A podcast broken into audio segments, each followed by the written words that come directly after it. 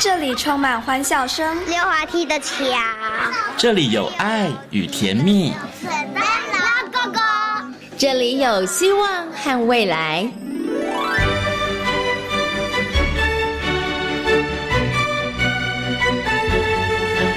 遇见幸福幼儿园，遇见幸福幼，遇见幸福幼，遇见幸福幼儿园。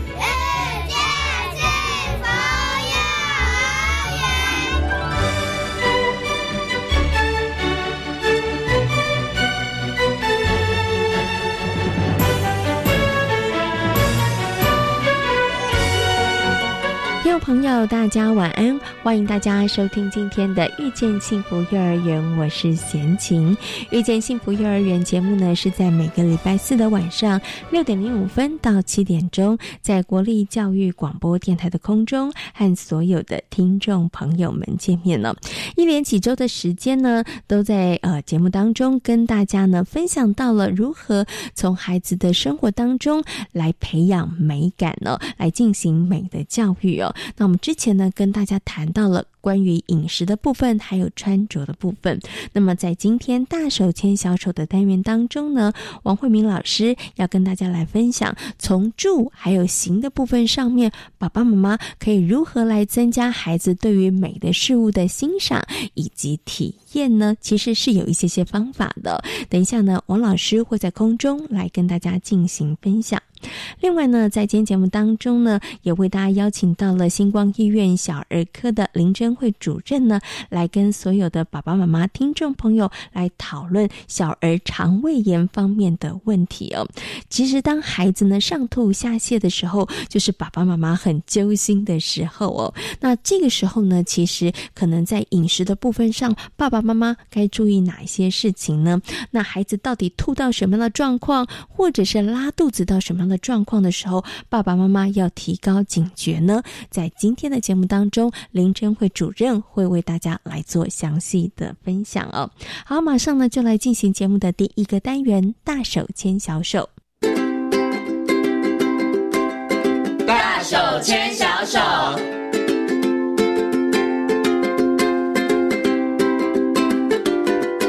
是教育广播电台，您现在所收听到的节目呢是遇见幸福幼儿园，我是贤琴。接下来呢，在节目当中呢，要进行的单元是大手牵小手。很高兴的在今天单元当中呢，再次的为大家邀请到实践大学家庭研究与儿童发展学系的王慧明老师呢，来到空中哦，跟所有的听众朋友、跟所有的爸爸妈妈一起来继续讨论美感教育哦。到底我们要从生活当中如何来提升孩子的美感呢？其实爸爸妈妈的美感也要提升跟培养了哈。对，今天。呢我们就要请王老师跟大家呢，我们就住的部分上面呢，来跟大家好好进行讨论。Hello，王老师您好。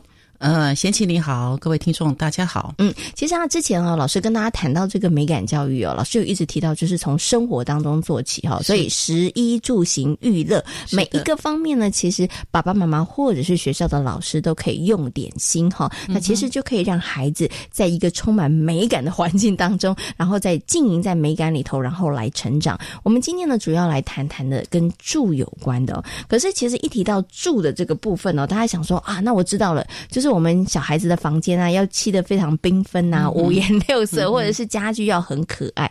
请问老师，在住的部分上的美感的提升，真的就是在这个部分而已吗？好，那我们先首先谈到哈，那我有关住的部分哈，那家呢，当然满足我们呃两大需求哈，第一个是生理的需求，吃喝拉撒睡嘛哈，那第二个需求就是心理的需求，哈，包括家人的温暖、家人的爱哈、社会支持的这个部分。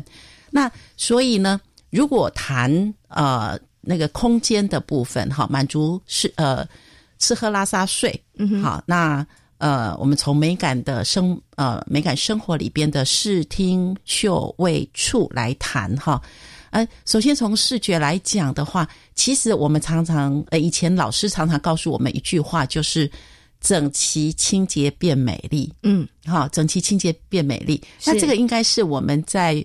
呃，美感空间里边的一个很重要的基本元素。嗯，好，所以如果说呃家里的装潢很美，可是很乱，很乱，哎，然后东西到处摆，啊，然后书包啦、玩具啦、啊鞋子啦到处摆，那呃，也不会构成所谓的美哈。所以基基本上来讲，我们常常说，呃，整齐清洁是美的第一步，是好。那那接下来就是说，那我们家长可以怎么做？那当然就是说，整齐整齐的部部分就是啊，收纳有关了，对，收纳有关。那每个东西都有它的位置跟它的家，嗯哼，好。那呃，有时候我们讲收纳哈，收纳那。很多东西把它收归整，可是看起来还是不够美啊。有时候我们讲到说，那个收纳有时候就需要有一个我们所谓的收纳箱，嗯，好，收纳盒。那这些收纳箱、收纳箱、收纳盒，你要形成一个美。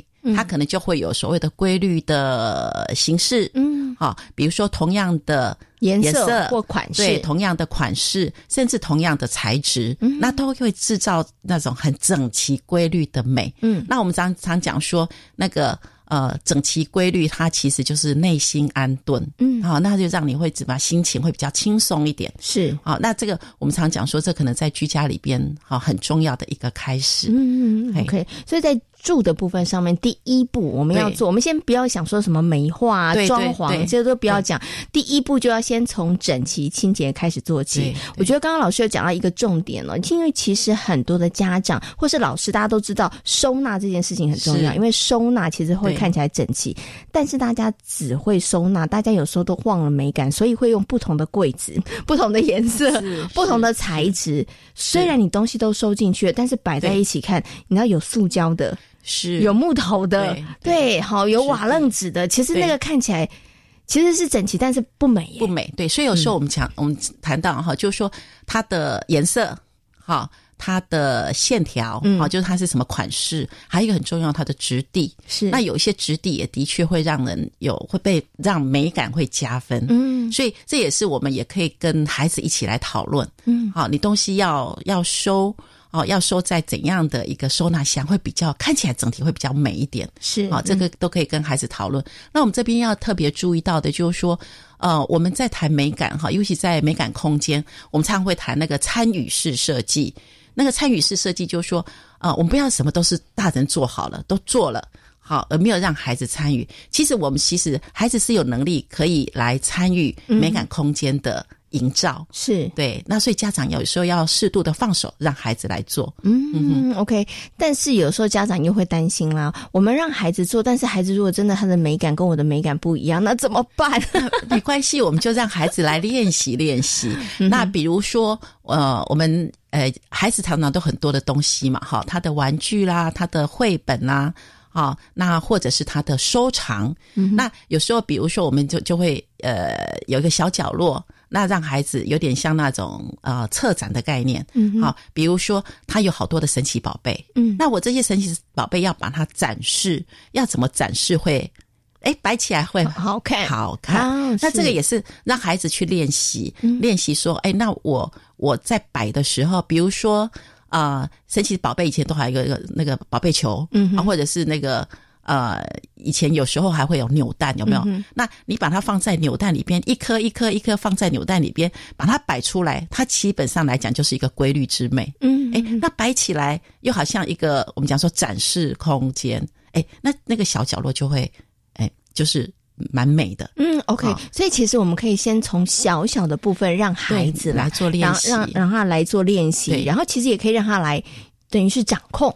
对对对？对，OK，好，所以这是刚刚老师提到的，在这个住的部分上面，参与式设计其实是可以让孩子一起来，然后增加诶，提供孩子他自己的一些想法，还有他自己的一些意见，对不对？哈，那我们刚刚提到老师有说啊，在住的部分上面，第一个我们就要整齐清洁，这个是很重要的哈，然后也要让孩子有参与式的这样的设计哈。可是呢，如果说就整个房子的装潢跟布置来说哈，尤其是小孩子的房间，对，哎，爸爸妈妈会想说，那我是不是要真的比较缤纷一点，就跟幼儿园一样？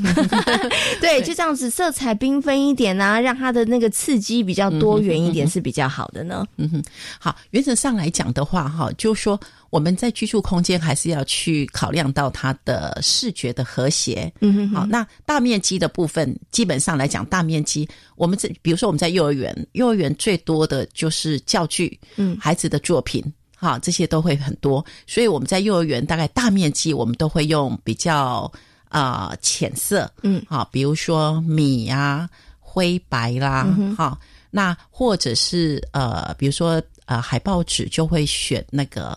啊，牛皮纸色，嗯，好，那比较接近接近那个木质的。浅绿色，对，比较木质或者是啊比较比较呃看起来比较柔和舒服的，好，那所以大面积的话，原则上来讲还是以比较柔和色系，对，柔和，然后不会过度刺激。那因为孩子的玩具、教具，甚至他的棉被啊，都是很缤纷，对，所以基本上就是用。呃，比较浅的大面积的空间来做背景，嗯，然后让这些的呃，就教玩具本身就很很颜色非常的，我们讲那个呃高彩度嘛，哈，然后又非常的颜色非常 colorful，嗯，对。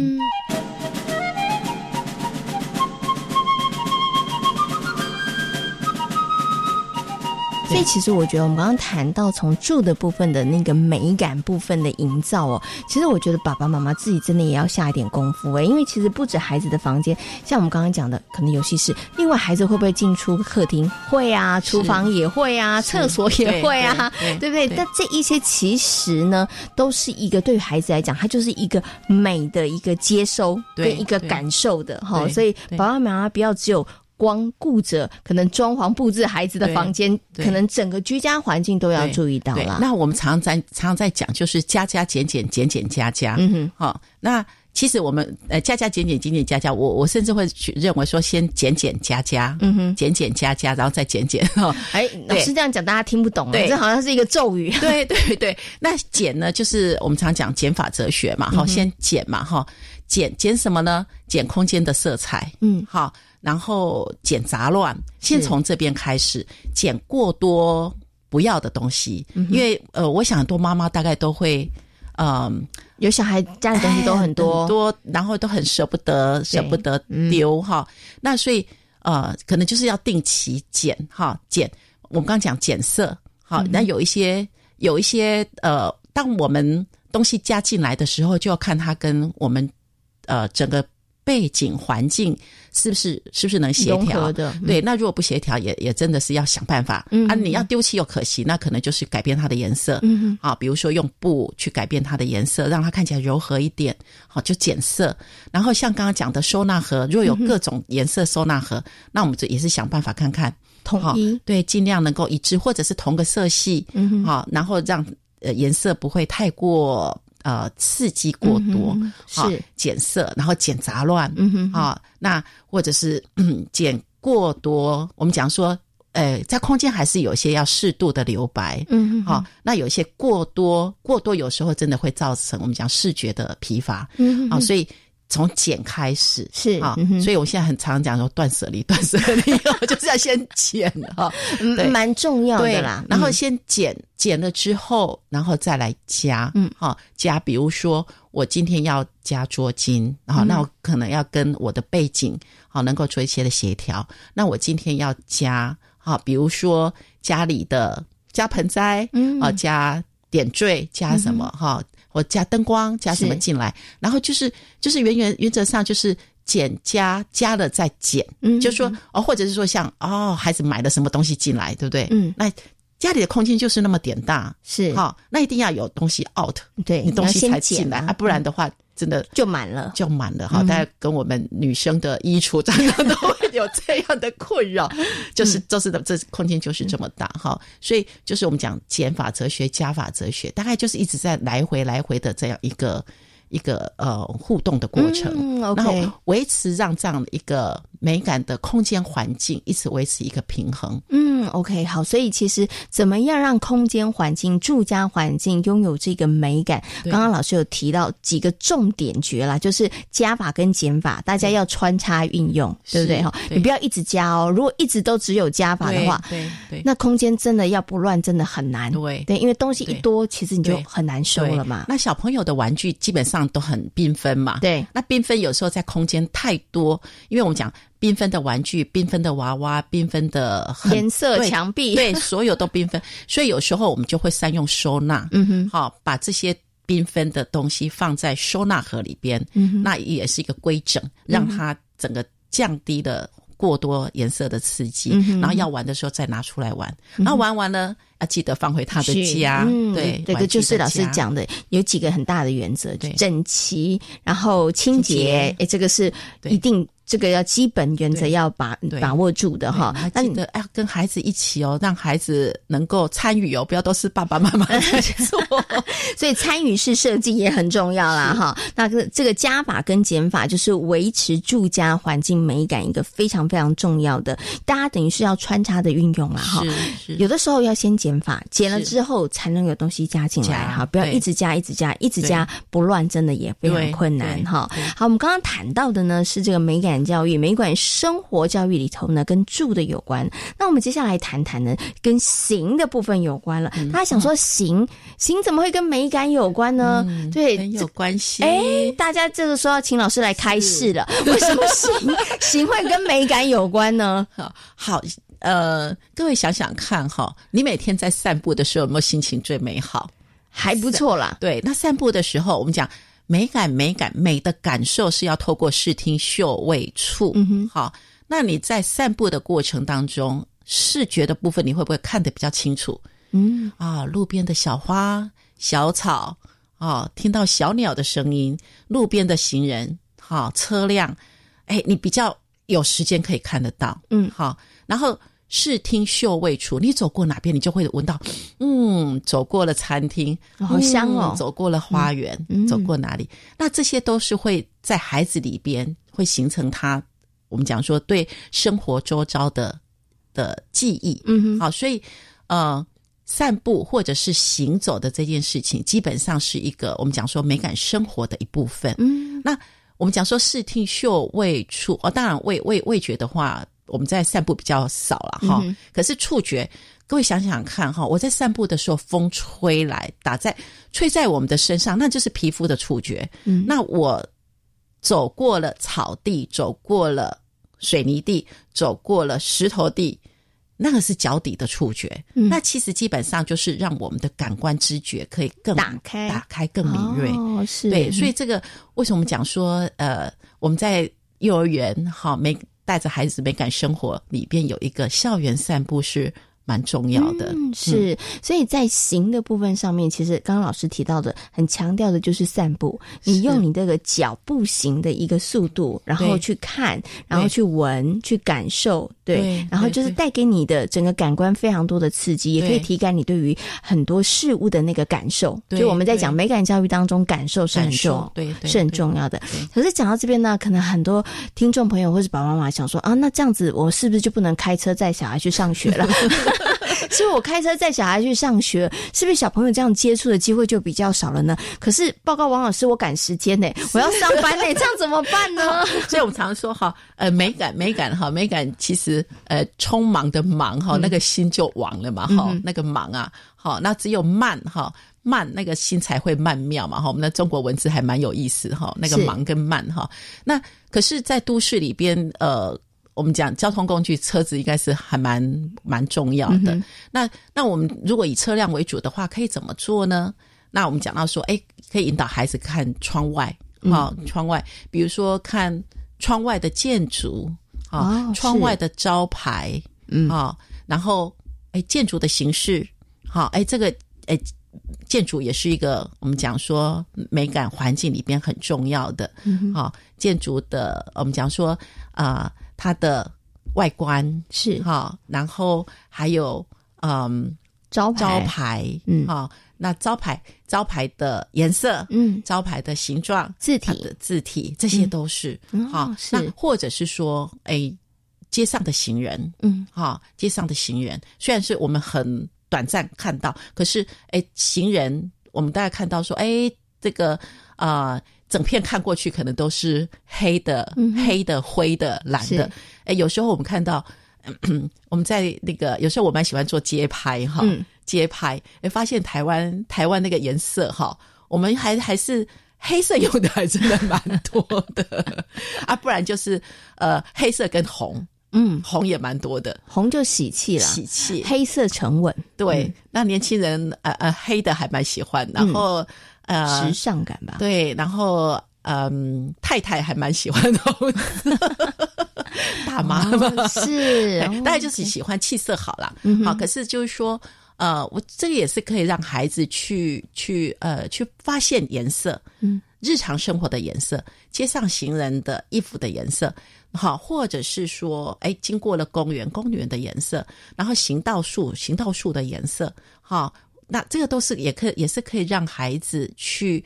对，非常虽然说时间很短暂，可是也是可以我们讲说 scan 啊，去对环境有一些的觉察。嗯，那也可以看看远山，啊，看看天际线，都市的天际线，好像比如说黄昏的时候，黄昏的时候你看到那个呃高楼大厦，好那个天际线，哦，那个其实也蛮美的。嗯，我们在幼儿园有时候孩子盖好积木之后会打灯啊，会打灯，那打灯像天际线一样，对对，就打在那个墙壁哈。哇，就很美。是，那我还举一个例子哈，我们之前有个美感基地园哈，然后他还那个孩子是啊用积木盖建筑，然后后来孩子他说他们想要让建筑会发光，嗯，那老师就问说，哎，为什么你会有这样想法？他说，因为晚上爸爸在我开车回家的时候，我看到那个建筑从里边的光。透出来很漂亮，所以他们万家灯火的感觉。对，所以他们盖好的建筑，然后就在里边放灯管啊，然后把教室的灯关掉，关掉。哇，所以小孩就说：“哇，那个盖好的积木里边发闪灯，好美。”所以有就是说，其实美是无所不在。然后就是说，怎么让让孩子那个对。生活周遭，我们讲说，像这种视听味嗅触的感觉是敏觉，嗯哼，而且觉察性变高，然后眼睛被打开，五官被打开，就这蛮重要。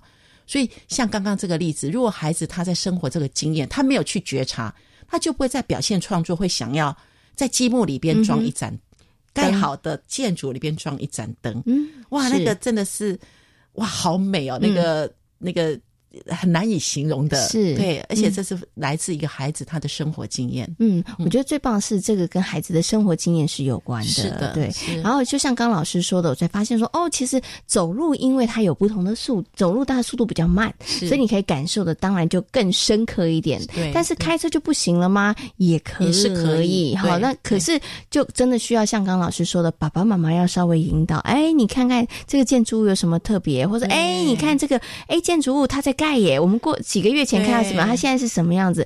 所以爸爸妈妈可能真的要刻意引导，因为爸爸妈妈不刻意引导，我现在发现真的好多小朋友坐在车上就是一直划手机，那真的好可惜哦。对，因为老师说的美感，它其实就在生活当中，我们生活的事物其实真的无处不美啊。对，对你真的用心仔细去看，你就发现有很多会让人很惊艳的地方。对，所以刚讲到那个建筑的例子哈，那有一个小孩他说，那他的灯不要从。那个盖好的里边，他从外面打灯下去。那老师问说：“你为什么有这个想法？”他说：“我他经过了那个台北的呃，总统府吗？还是有一些建筑是有一些好像是也比较呃高一点的，好，或者是呃有一些经典的建筑，它的灯是从哦外面打的，对外面打灯。他说这样也很美哇，真的很棒哎！就是孩子他的生活经验，他其实是有去觉察到哦光跟。建筑跟环境的关系，嗯，OK，所以真的爸爸妈妈要带孩子出门的时候，好多事要做，好吧？除了除了跟孩子聊聊学校里面的一些生活之外，其实也可以引导孩子去看看，好好观察生活周遭的建筑物。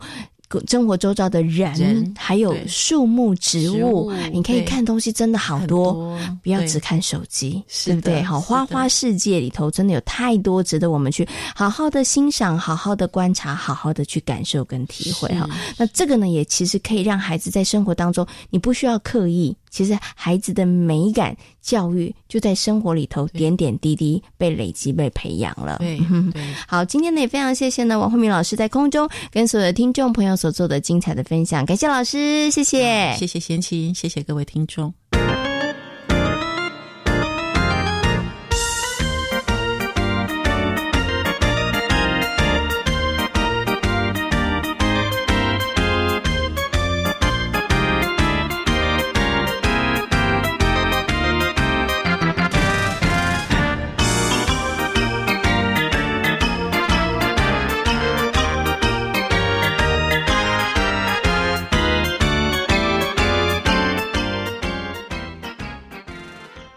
市疾管署防疫师陈婉清。防疫期间，如果您是正在居家隔离或检疫的民众，请留在家中或隔离检疫场所，不可随意外出。若您在隔离检疫期间出现发烧、嗅味觉异常、腹泻、呼吸道症状或身体不适，请佩戴口罩，联系卫生局或一九二二，并依指示就医，不可自行搭乘大众运输。如果您有洗牙、健检等非紧急医疗需求，请先暂缓延后。有政府，请安心。资讯由机关署提提供。为什么我的孩子情绪控制不好，专注力不够集中，都跟感觉统合有关呢？五月十二号中午十二点，积极亲子教育中心创办人徐玉婷老师将在教育电台生动全世界粉丝团与遇见幸福幼儿园的主持人闲情进行直播。分享帮助孩子感觉统合发展的小撇步，让孩子的发展成长更好哦。我做主，微电影竞赛开始征件喽！赞！我们赶快来准备剧本，寻找演员，筹备团队。好棒哟！这次两大主题分别是防治毒品以及防治霸凌。我们只要在六月三十号前制作完成七分钟内的创意微电影，就有机会获得奖金，又可以走红地毯，接受掌声和欢呼哦！耶！以上广告是由教育部提供。台湾弦乐团，我们都在教育广播电台。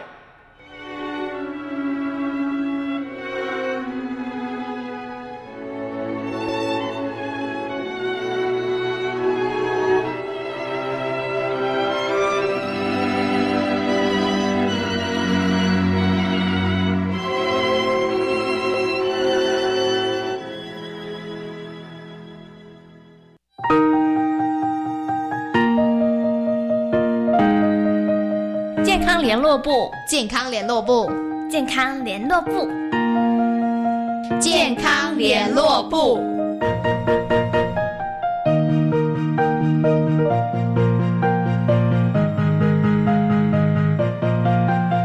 这里是教育广播电台，您现在所收听到的节目呢是遇见幸福幼儿园，我是贤琴。在今天的节目当中呢，很高兴的为大家邀请到星光医院小儿科的林珍慧主任呢来到节目当中哦，跟大家好好来讨论小儿肠胃、小儿急性肠胃炎相关方面的问题哦。首先呢，先跟我们的主任问声好，Hello，主任您好。呃，主持人好，各位听众大家好。嗯，我们今天呢要跟大家来讨论的是这个小朋友的急性肠胃炎哦。那请问一下主任，小朋友为什么会得到急性肠胃炎呢？是因为病毒感染，还是因为他们可能这个像是食物中毒啦，或者食物腐败啊？他他到底是有什么样的哪些原因呢？嗯，我们说急性肠胃炎一般就是以它症状来分啦，大概就是上吐下泻、发烧、肚子痛这些症状。嗯哼，哦，那。有可能是病毒感染引起的，像大家比较熟悉的轮状病毒感染，或是诺罗病毒感染，这些都是病毒性的肠胃炎。是。那另外在夏天的话，就有可能就是嗯吃到不干净的东西哈，譬如说沙门氏菌的感染，或者是有时候一些呃食物被金黄色葡萄球菌污染，是啊，那也可以造成类似肠胃炎的症状，这些都是有可能的。嗯，那。另外第三个比较有可能的，就是像那个呃呃寄生虫类的，就是原虫类的，譬如说阿米巴痢疾是啊。但是这些在台湾现在，因为我们都自来水很普及，公共卫生也做得很好，所以其实已经非常少见了。嗯 OK，好，所以小朋友呢，其实会有这个急性肠胃炎呢，他们的症状。刚刚主任有提到，大概就是上吐下泻，然后其实有病毒的，然后也有可能就是像这个呃夏天的时候，我们常常会听到细菌的感染哈。然后另外一个就是现在在在台湾应该已经差不多要绝迹了啦，因为跟我们的环境卫生有很大的关系哈。不过这样讲起来，我就觉得哎，爸爸妈妈心里头会一惊哦，因为呢这样讲起来，一年四季都有可能会得到急性肠胃炎，是因为诺罗跟轮状它是属于。嗯，比较冷气冷的话，它比较活跃。对，可是像细菌或是沙门氏菌的话，它是夏天，就是食物容易腐败，嗯，或是污染这样。是，它是夏天比较多。对，所以一年四季，爸爸妈妈都要 都要谨慎小心，对不对？有病毒，有细菌，哈，那真的是落实的一句话，就是病从口入。对，病从口入是真的。OK，好，所以这个就是为什么在幼儿园里头特别特别一直强调要带小朋友常常的洗手哈。对，就是进食之前、玩完玩具之后要洗手。其实真的，因为好好的洗手、正确的洗手，它真的可以阻绝掉非常非常多的病毒哈。好，那我们今天跟大家谈到这个小儿急性肠胃炎哦。那刚刚呢，主任也提到，急性肠胃炎它主要的症状就只有上吐下泻嘛，还是还会有其他症状？它会发烧吗？吗？呃，上吐下泻的话，有些人是有上吐也有下泻，嗯哼，然后有些人是吐比较多，拉没那么厉害。那有些人是呃没有怎么吐，他就是拉比较厉害。对，那上吐下泻跟肚子痛，还有发烧、呃疲倦、酸痛，这些都是可能出现的症状。嗯哼哼。那但是也看他就是这个细菌或病毒，它呃侵犯我们人体的位置。嗯哼，譬如说，它如果是侵犯上上消化道。胃十二指肠哦，小肠的部分的话，它可能就会吐比较厉害。嗯哼哼。可是像沙门氏菌的话，它是可能泻的比较多。下面就是大肠为主的话，它可能就会拉的很厉害。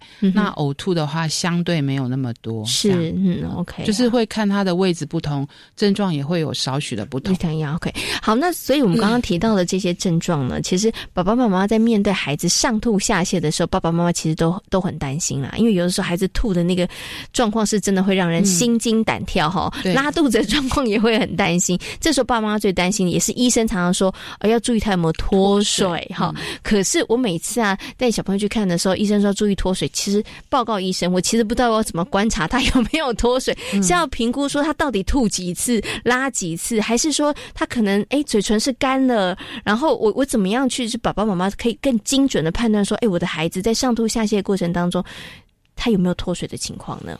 其实吐跟拉，如果一天超过三四次以上，你还是需要注意。但是腹泻的话，它其实在定义上它有更严格的，你可能要去。称重一下你的你的那个便便的的量是，可是事实上我们在临床上跟爸爸妈妈不可能去称重，所以基本上就是会先看它的次数。是，如果它是水泄的便超过三次以上，你可能还是要注意一下。第一个是看它出来的量，嗯，然后第二个是看它进去的量。好，就是有时候它吐拉很厉害。嗯，像吐很厉害，可能就完全不能吃，嗯，哦，所以可能就譬如说半天或是很多个小时，它完全水都没有进去，是，哦，那这样子也是需要注意，就是很容易就脱水，嗯，所以先看出来跟进去的量，嗯哼，哦，然后如果说这时候再加上，呃，孩子有高烧，那高烧也会就是耗掉比较多水分，所以像这三个加在一起的话，就是比较容易脱水，是。通常它脱水的话，它就变干嘛，嗯，所以大概比较明显的，你就会觉得，呃，它的嘴唇开始变得比较干，嗯，对。然后其实嘴唇不是最准，你要看它的舌头跟口腔的黏膜，就会觉得很干。哦。然后另外就是哭，就眼泪就不太有眼泪。哦，就是这样，人家你会觉得他是在干哭，对，他就是眼泪掉掉掉不出来。对。那比较小的孩子，他如果性门还没有关的话。你就可以观察到他的性门比较凹陷，是对，然后呃，再过来就是尿尿变少，就是几乎没有什么尿，或者是他有尿，但是是非常浓哦，颜色很深的尿，那这些都都是提醒你他。可能就是有一些脱水了，对对对对对。OK，那真的非常严重的脱水，他就会休克了。那个可能就是会昏迷或者是意识不清楚。是，那当然爸爸妈妈不要到那个时候。等于说，我们观察孩子在前面的时候，发现哎，哭就要就医，没有眼泪哦，那个其实状况已经可能有点严重了，就要赶快带他去这个呃，可能医院。还有一个就是眼眶，就是比较小的孩子，嗯，他可能眼眶很容易就会觉得眼眶凹陷，是，就是脸脸整个好像。就是缩水这样子，哦，眼眶就会凹下去。是哇，比较小的小朋友就很像我们那个风干，有没有？对，把水抽走的感觉。明显的就是眼眶凹陷，然后囟门凹陷，然后哭没有眼泪，然后嘴巴。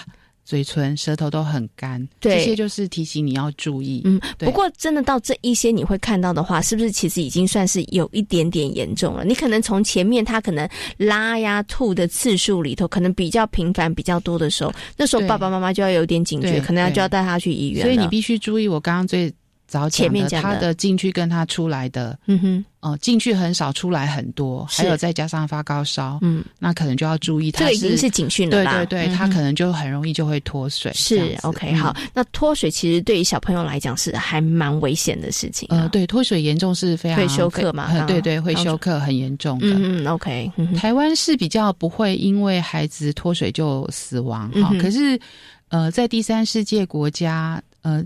就是简单的肠胃炎就可以夺走小孩的生命，嗯，因为他们没有办法补充水分。嗯，是 OK 好，所以这个也是要提醒爸爸妈妈了，尤其小朋友在这个急性肠胃炎的呃这个症状里头，上吐下泻里头，要特别关心的就是孩子有没有脱水这件事情，对不对？好，好，那我们接下来谈呢，就是说小朋友真的得到了这个急性肠胃炎，到底爸爸妈妈妈要怎么样来照顾他？因为其实我觉得挺麻烦的，因为小朋友会吐啊，也没有办法吃？那我们到底应该？怎么来照顾他？而且其实哦，刚刚呢，呃，主任有提到了，得到急性肠胃炎，它其实有病毒性的，有戏剧性的，所以它的治疗方式，我应该是说治疗跟照顾的方式也会不太一样吗？其实最重要的是，就是我刚刚讲的，第一个观察有没有脱水，是第二个是，其实你应该还要观察，就是说他有没有。呃，出现肠胃道以外的症状，嗯，好，就是像我刚刚讲的，就是有时候它是细菌感染，那它可能这个细菌不是只有在肠胃道，像比较幼小的孩子，沙门氏菌也可以引起那个脑膜炎，或是败血症，嗯哼，那这个就会很严重啊，一定要住院，然后治疗，然后甚至要使用抗生素。那呃，像病毒性的，像诺罗或是轮状的话。呃，因为它是病毒感染，所以它的治疗的部分通常是补充呃水分跟支持性疗法，是，然后慢慢就会复原，嗯不需要使用到抗生素。嗯所以呃，重要的是第一个观察脱水，第二个观察有没有出现其他的症状。是，好，那那在照顾的部分呢，呃，吐跟拉的话，我们的症状其实就是说，呃，要让他的肠胃休息一下，但是呃，休息就是不要吃嘛，哈。那可是不要吃时间比较长，就需要补充水分，所以有时候就是他如果真的比较严重，可能就需要住院打点滴之类的。嗯，啊，那在吐跟拉的部分呢，呃，医师可以视情况，可以给他一些药物，就是譬如说，呃，有时候给一些止吐药或是拉肚子的药物。啊，然后再加上饮食，呃，稍微调整一下，有时候慢慢它就会复原了。哈，那我们现在对于饮食的概念呢，并没有说像以前就说啊，你你肠胃炎上吐下泻很厉害，你只能吃白稀饭、白吐司。对，没错，医生都是这样说的。对，可是现在。的呃研究发现说，你给他空腹太久，嗯哦，然后吃非常清淡的东西，对他的复原其实是没有帮助的。所以其实现在其实并没有建议说他要空腹很久，嗯，通常是空腹几个小时。他如果吐拉次数没有那么多，不一定要空腹了，还是可以稍微吃。那真的不要太油腻就好了嘛。通常会空腹比较。就是一一个短时间呢，是可能他吐的很厉害，完全都没有办法进去，是。那个可能就会让他休息个，譬如说三四个小时，是。那但是通常的时间嘛，对，但是通常那个过后，他如果能吃的话，还是需还是会建议慢慢的进食这样子。所以一般来说，我就是说一般的食物，他只要能够吃进去的，大概都可以。嗯，哦，那所以他的饮食还是需要有一些蛋白质，是，所以像肉类的东西、瘦肉的东西，有一点点。油的东西，或是像蛋类的，呃，其实都是可以吃的。那是真的不能喝牛奶吗？牛奶的话，就是看他拉肚子的状况。有的小孩子拉肚子拉的很厉害，他的肠子黏膜会受损，是那导致就是说他会有一些乳糖不耐的情形。嗯哼，哦，那只有这种情形的话，他是可以喝一些呃，就是无乳糖的呃奶粉这样子。那呃，在这个时候，你就是乳糖不耐的话，你。你喝了牛奶，就是还是比较容易不舒服。是，但是他如果没有这些严重的症状的话，像。婴儿的话，我们母奶就不在此限。他喝母奶的孩子完全不需要限制，他就是爱喝多少就喝多少。是。那喝配方奶的，如果说他能喝，他拉肚子也没有更厉害，他还是可以喝他的原来的配方奶。对，OK，好。所以其实我觉得刚刚主任有提到一个非常重要的啊，像闲情那一个年代，你如果肠胃炎的时候，爸爸妈妈都会说你吃稀饭米汤、白吐司，对不对？而且我最记得就是稀饭配酱瓜，然后其他通都不能吃，非常清淡，一点油都不行。但是刚刚其实主任有提到了，因为我们吃的都是碳水化合物，其实你的身体它需要营养啊，因为它正在打仗。那如果你的营养不够的话，你的复原状况就不好。所以其实应该也还是要均衡的饮食，只是说可能大家在可能不要那么太过的油腻，它可能要比较好消化一点，会比较好一点。就是对，所以其实基本上的食物都是可以吃的，只是说他肠胃。还是不舒服，嗯哼，所以会尽量呃，就是会建议就是呃，比较类似像少量多餐的方式，嗯呃，就是量少一点，然后稍微不油一点，可是一般基本的食物应该都还是可以吃的。嗯，OK。其实啊，在小朋友得到急性肠胃炎的时候，除了闲情啦，那个年代 要讲说吃白稀饭、白吐司之外，不要太油腻之外，还有一个叫做必备。的一个良药就是舒跑，没错。你知道肠胃炎的时候，舒跑就是带很多罐，然后就是什么兑水喝啦。请问一下，这个主任，这是对的吗？喝舒跑是对的吗？其实我们是不建议喝运动饮料的，为什么？我们的那个肠胃炎的时候，它是吐拉嘛，哈，那身体会流失水分跟电解质，所以你现在需要补充水分，然后可以给它一些热量，比如说糖分，嗯，还有电解质，这些都是需要补充的。但是运动饮料它不是设计来给肠胃炎用的，是，所以如果你想要补充这些所谓的口服电解质液，它有专门的，对对？你可能要去买专门的，然后它的。渗透压、它的糖分、它的电解质都是比较正确的。那舒跑跟其他运动饮料的问题是，它太甜，它的渗透压太高。嗯嗯，然后另外它的钠，就是它的电解质是不够的，比较低。嗯哼，所以其实我们还以前还蛮常会碰到，就是肠胃炎。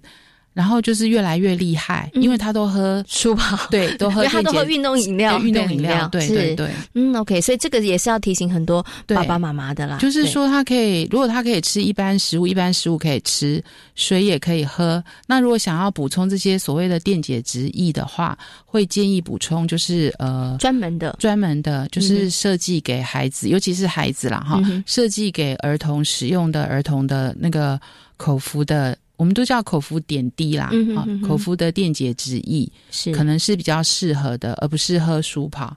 就是我们会建议父母在孩子有肠胃炎，呃，你担心他脱水的时候，想要补充水分跟电解质的话，比较建议的是补充。专门设计给儿童使用的口服点滴液，那个成分才是比较正确的，而不建议喝运动饮料。OK，好，所以这个呢是，如果小朋友得到急性肠胃炎的时候，要怎么样照顾哈？要给他吃什么样的东西？我觉得这也是很多爸爸妈妈伤脑筋的啦。哈，所以刚主任也特别提醒，其实基本上都可以吃。那我们今天呢，跟大家谈到了这个小儿急性的肠胃炎，那我们其实前面有提到，还有病毒性啊，有细菌性。那其实一年四季好像都很容易哈，会不小心然后感染到这个急性肠胃炎，所以我想接下来请主任跟大家来谈一下，到底要怎么样来避免呢？因为看着小朋友上吐下泻，爸爸妈妈其实也很担心，而且我常常听到很多爸爸妈妈说，得了一次肠胃炎，小朋友就真的整个人小了一 小了一号，因为吃不进去，然后又一直吐，然后又一直拉，真的是觉得小孩子怎么就好像才一天两天就整个人小轰啊，就小了一号的感觉哈。所以其实很心疼，对，所以。爸爸妈妈有什么样子的方法？比如说，可能在孩子日常生活当中的一些习惯的建立上面，我们要注意哪些事情，然后可以避免小孩子得到这个急性肠胃炎呢？呃，就是古人说“病从口入”是是真的，而且非常正确。所以像刚刚讲的，就是个人的卫生习惯要建立好，那就是说洗手的习惯是非常重要的。啊，吃东西前一定要洗手，然后不要乱摸你的脸，或是呃。呃，不过幼儿比较难，因为他有时候会拿东西塞嘴巴，哦，所以就是环境的清洁，还有个人的卫生习惯一定要注意。哦，那另外现在轮状病毒它有它有疫苗可以预防，所以其实可以建议呃父母亲呃让孩子呃服用那个。口服轮状病毒的疫苗。是嗯 OK，那这个的话，轮状病毒疫苗的话，其实是小朋友都可以吗？还是几岁的小朋友比较适合？一般我们是建议呃八个月以前，嗯。嗯，大概第一季会是两个月的时候，是。两个月到八个月中间。嗯那根据药厂的不同，它可以吃两剂到三剂的轮状病毒口服疫苗。嗯 OK，所以这口服疫苗，轮状病毒的口服疫苗吃下去之后，它就可以终身免疫吗？还是他其实，因为他其实到大一点之后，就是比较不用担心，他就比较不用担心了。所以至少呃五六岁以前是比较没有问题的。它可以降低呃轮状病毒感染。那第二个是降低它呃或许因为它也是一样有很多型别，或许你会得到别的型别，但是。同样得到轮状病毒的话，它的疾病严重度也会减低。嗯，OK，好。所以呢，如何避免小朋友得到这个急性肠胃炎呢？刚刚主任再次的叮咛，其实是跟个人的卫生习惯有很大的关系。对，好，所以呃，就是卫生的习惯呢，还有环境的清洁，这也非常的重要。嗯，对，还有就是夏天的时候吃的部分，就是生食的部分要注意。嗯哼。OK，就是有时候会有一些沙拉，是啊，或者是冰品也是冰品，对对对对。那这个就是在夏天的时候，像这个沙门氏菌啊、金黄色葡萄球菌这个部分上，它比较盛行的时候，那可能爸爸妈妈在夏天的饮食的部分要特别的注意哈。我最后想请问一下主任，因为刚刚讲小朋友他们其实八个月以前你可以打这个轮状病毒的疫苗，吃吃哈吃这个轮状病毒疫苗啊，避免小朋友其实五岁以前可以减少被这个感染的几率哈。可是像诺罗病毒，我想问一下，因为诺罗病毒大人也会得，然后大人得的时候，其实症状也也是很可怕的哈，是也是上吐下泻，很可怕。可是有个问题就来了，如果爸爸妈妈得到这个诺罗病毒，他其实是不是也会传染给小朋友？是啊，是啊。所以所以这个时候就，所以诺罗病毒它非常容易群聚，是像之前呃某些上了。呃，媒体的那个群聚的那个肠胃炎，以为是食物中毒或者是其他的，其实有时候是诺罗的感染。对，是它在呃大型的比较拥挤的环境是很容易的。嗯，哦，譬如说那个游轮啦，是或是学校啦、宿舍啦，嗯，家里。对家里，家里也很容易，也是一个群聚的单位。对，OK。所以，如果爸爸妈妈得到这个诺罗病毒的时候，怎么办？跟小朋友保持安全距离吗？吃的东西应该在食气的部分，应该就是整个就是要分开了啦。呃，因为它通常都是病从口入嘛，所以就是呃，跟肠病毒的方式是一样的，就是呃，尽量不要一起吃东西。然后就是你的桌面，因为诺罗它一样也是就是。呃，就是病从口入，然后第二个是环境，嗯，好，所以一样就是说，第一个不要一起吃东西，第二个你的呃生活的环境的表面，你需要常常就是擦拭消毒，嗯这些，那还有厕所注意清洁，这些大家都可以减低就是一起生活的传染力。嗯，OK，好。其实大人会传给小朋友，小朋友如果也会传给大人，所以这个就是要互相提醒哦。如果小朋友上吐下泻，然后呢去检查发现，哎，医生跟他说是诺罗病毒，那爸爸妈妈在照顾的过程当中，除了注意小孩之外，其实你自己也要小心哦，要不然他会一直反复的交叉的传染来传染去的哦。对，那其实如果是。我大概都会提醒说，其实除了爸爸妈妈自己要注意之外，更应该要注意的是阿公阿妈哦，呃，就是老人家他们，或是有一些长辈，他年纪比较大，或是他本身有一些其他的慢性疾病，嗯然后再得到其他的感染的话，可能就会更严重。是，所以其实就是叫他们生病都不要接接近阿公阿妈。生病的时候就好好的待在房间里面，好好的养病就对了啦。对，但是有时候是阿公阿妈照顾的就比较难。是 OK，不过这个真的也要提醒一下啦哈。对对，其实我觉得都是为了彼此双方。真的，如果生病了，那我们怎么样可以赶快康复，然后不要让它传染？其实这个很重要哈。好，那今天呢，在节目当中跟大家谈到了小儿的急性肠胃炎，也非常感谢星光医院小儿科的林珍慧主任跟所有听众朋友所做的分享。谢谢主任，感谢您，谢谢大。家。这里是教育广播电台，您现在所收听到的节目呢是《遇见幸福幼儿园》，我是贤琴。接下来呢要进行节目的最后一个单元——亲亲小宝贝哦。孩子呢总是喜欢玩玩具的，但是当玩完玩具之后，孩子不爱收拾的话，爸爸妈妈该怎么办呢？其实这是很多的爸爸妈妈伤脑筋的问题。要孩子乖乖的收玩具呢，这时候爸爸妈妈就要用点小心机，用点小方法喽。可以用哪一些方法呢？马上呢就来进行今天的“亲亲小宝贝”的单元，邀请到正义非营利幼儿园的李淑丽园长来跟大家进行分享。亲亲小宝贝，大家好，我是正义非营利幼儿园的李淑丽园长。今天呢，要来跟大家讨论的教养问题是：小孩总是不爱收拾自己的玩具，请问该怎么办呢？其实收拾玩具这件事啊，如果呢能在孩子越小的时候去培养，就能呢很快建立这个好习惯。建议爸爸妈妈呢在开始呢为孩子买玩具这件事情的时候，就可以呢在家里呢先设置一些固定放玩具的柜子，然后呢告诉孩子说这就是玩具的家哦。玩具呢不玩的时候，记得要送他回家，不然呢他会迷路哦。呃，有时候呢，呃，孩子不收拾玩具的时候呢，呃，爸爸妈妈呢也可以先把玩具收起来。当孩子呢他找不到玩具的时候呢，我们就可以跟他讨论，并且呢回想一下上次是不是忘了送玩具回家呢？所以呢他迷路了。这时候呢，爸爸妈妈呢也可以呢假装呢陪他一起找。那找到玩具的时候呢，再让孩子呢帮忙把玩具送回家。当然呢，如果爸爸妈妈呢观察到孩子呢还是没有养成收玩具的习惯，那么呢，以下呢还有几个方法可以试试。首先呢，在买玩具之前呢，先做好约定。嗯，孩子呢会因为同才啦，或者是电视上的卡通影响，他们会对某些特定系列的玩具呢很喜爱。有时候呢，也会要求爸爸妈妈说，呃，买给他。那通常呢，这个时候呢，我就会跟孩子说：“妈妈知道你很喜欢这个玩具，我也很想买给你。但是呢，有一件事情啊，妈妈很担心，不知道呢，你有没有办法帮忙想办法？”这个孩子这个时候呢，孩子一定会很热心告诉你说：“妈妈是什么事啊？我来帮忙想办法。”那妈妈呢，就可以趁这个机会表示啊，他说：“嗯，我担心家里的玩具太多了，不知道呢会不会变得乱七八糟。”通常呢，聪明的孩子啊，在这个时候他会知道你的意思，也会呢在这个时候呢答应你，他会好好收玩具。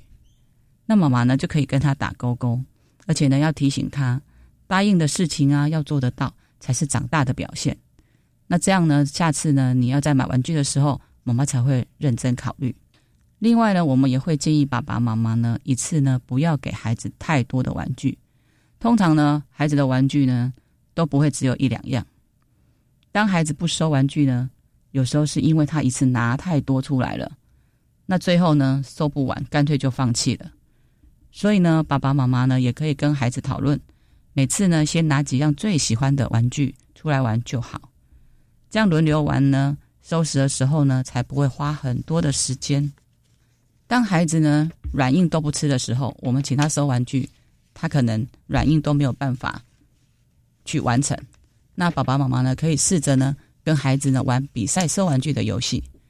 这个时候呢，爸爸妈妈呢，除了呢动作要不要太快以外呢，也不要在过程，也不要忘记呢，在过程中去称赞孩子。哇，你怎么收的这么快啊？我都追不上哎！让孩子呢充分得到成就感之后呢，下次爸爸妈妈呢在提醒孩子收玩具的时候，就可以鼓励他说：“我现在呢需要一个收玩具高手。”这样子，孩子呢也会因为呢想要得到肯定，然后呢去完成这件事情。另外呢，其实利用相关的绘本引导呢，也是一个不错的方法。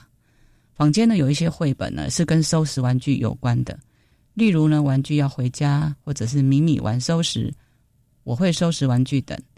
借由亲子共读呢，一起和孩子讨论收拾玩具这件事情，慢慢建立孩子的好好的生活习惯。另外呢，也要提醒爸爸妈妈哦。呃，要以身作则，因为呢，爸爸妈妈如果呢没有收拾的习惯，你也很难教孩子做收拾这件事情。以上是我的分享。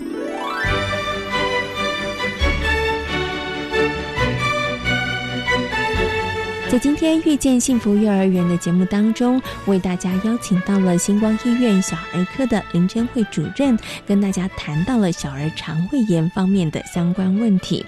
另外呢，也跟大家呢分享了在生活当中如何我们从住还有行的部分来培养孩子的美感呢。感谢所有的听众朋友们今天的收听，也祝福大家有一个平安愉快的夜晚。我们下周同一时间空中再会，拜拜嗯。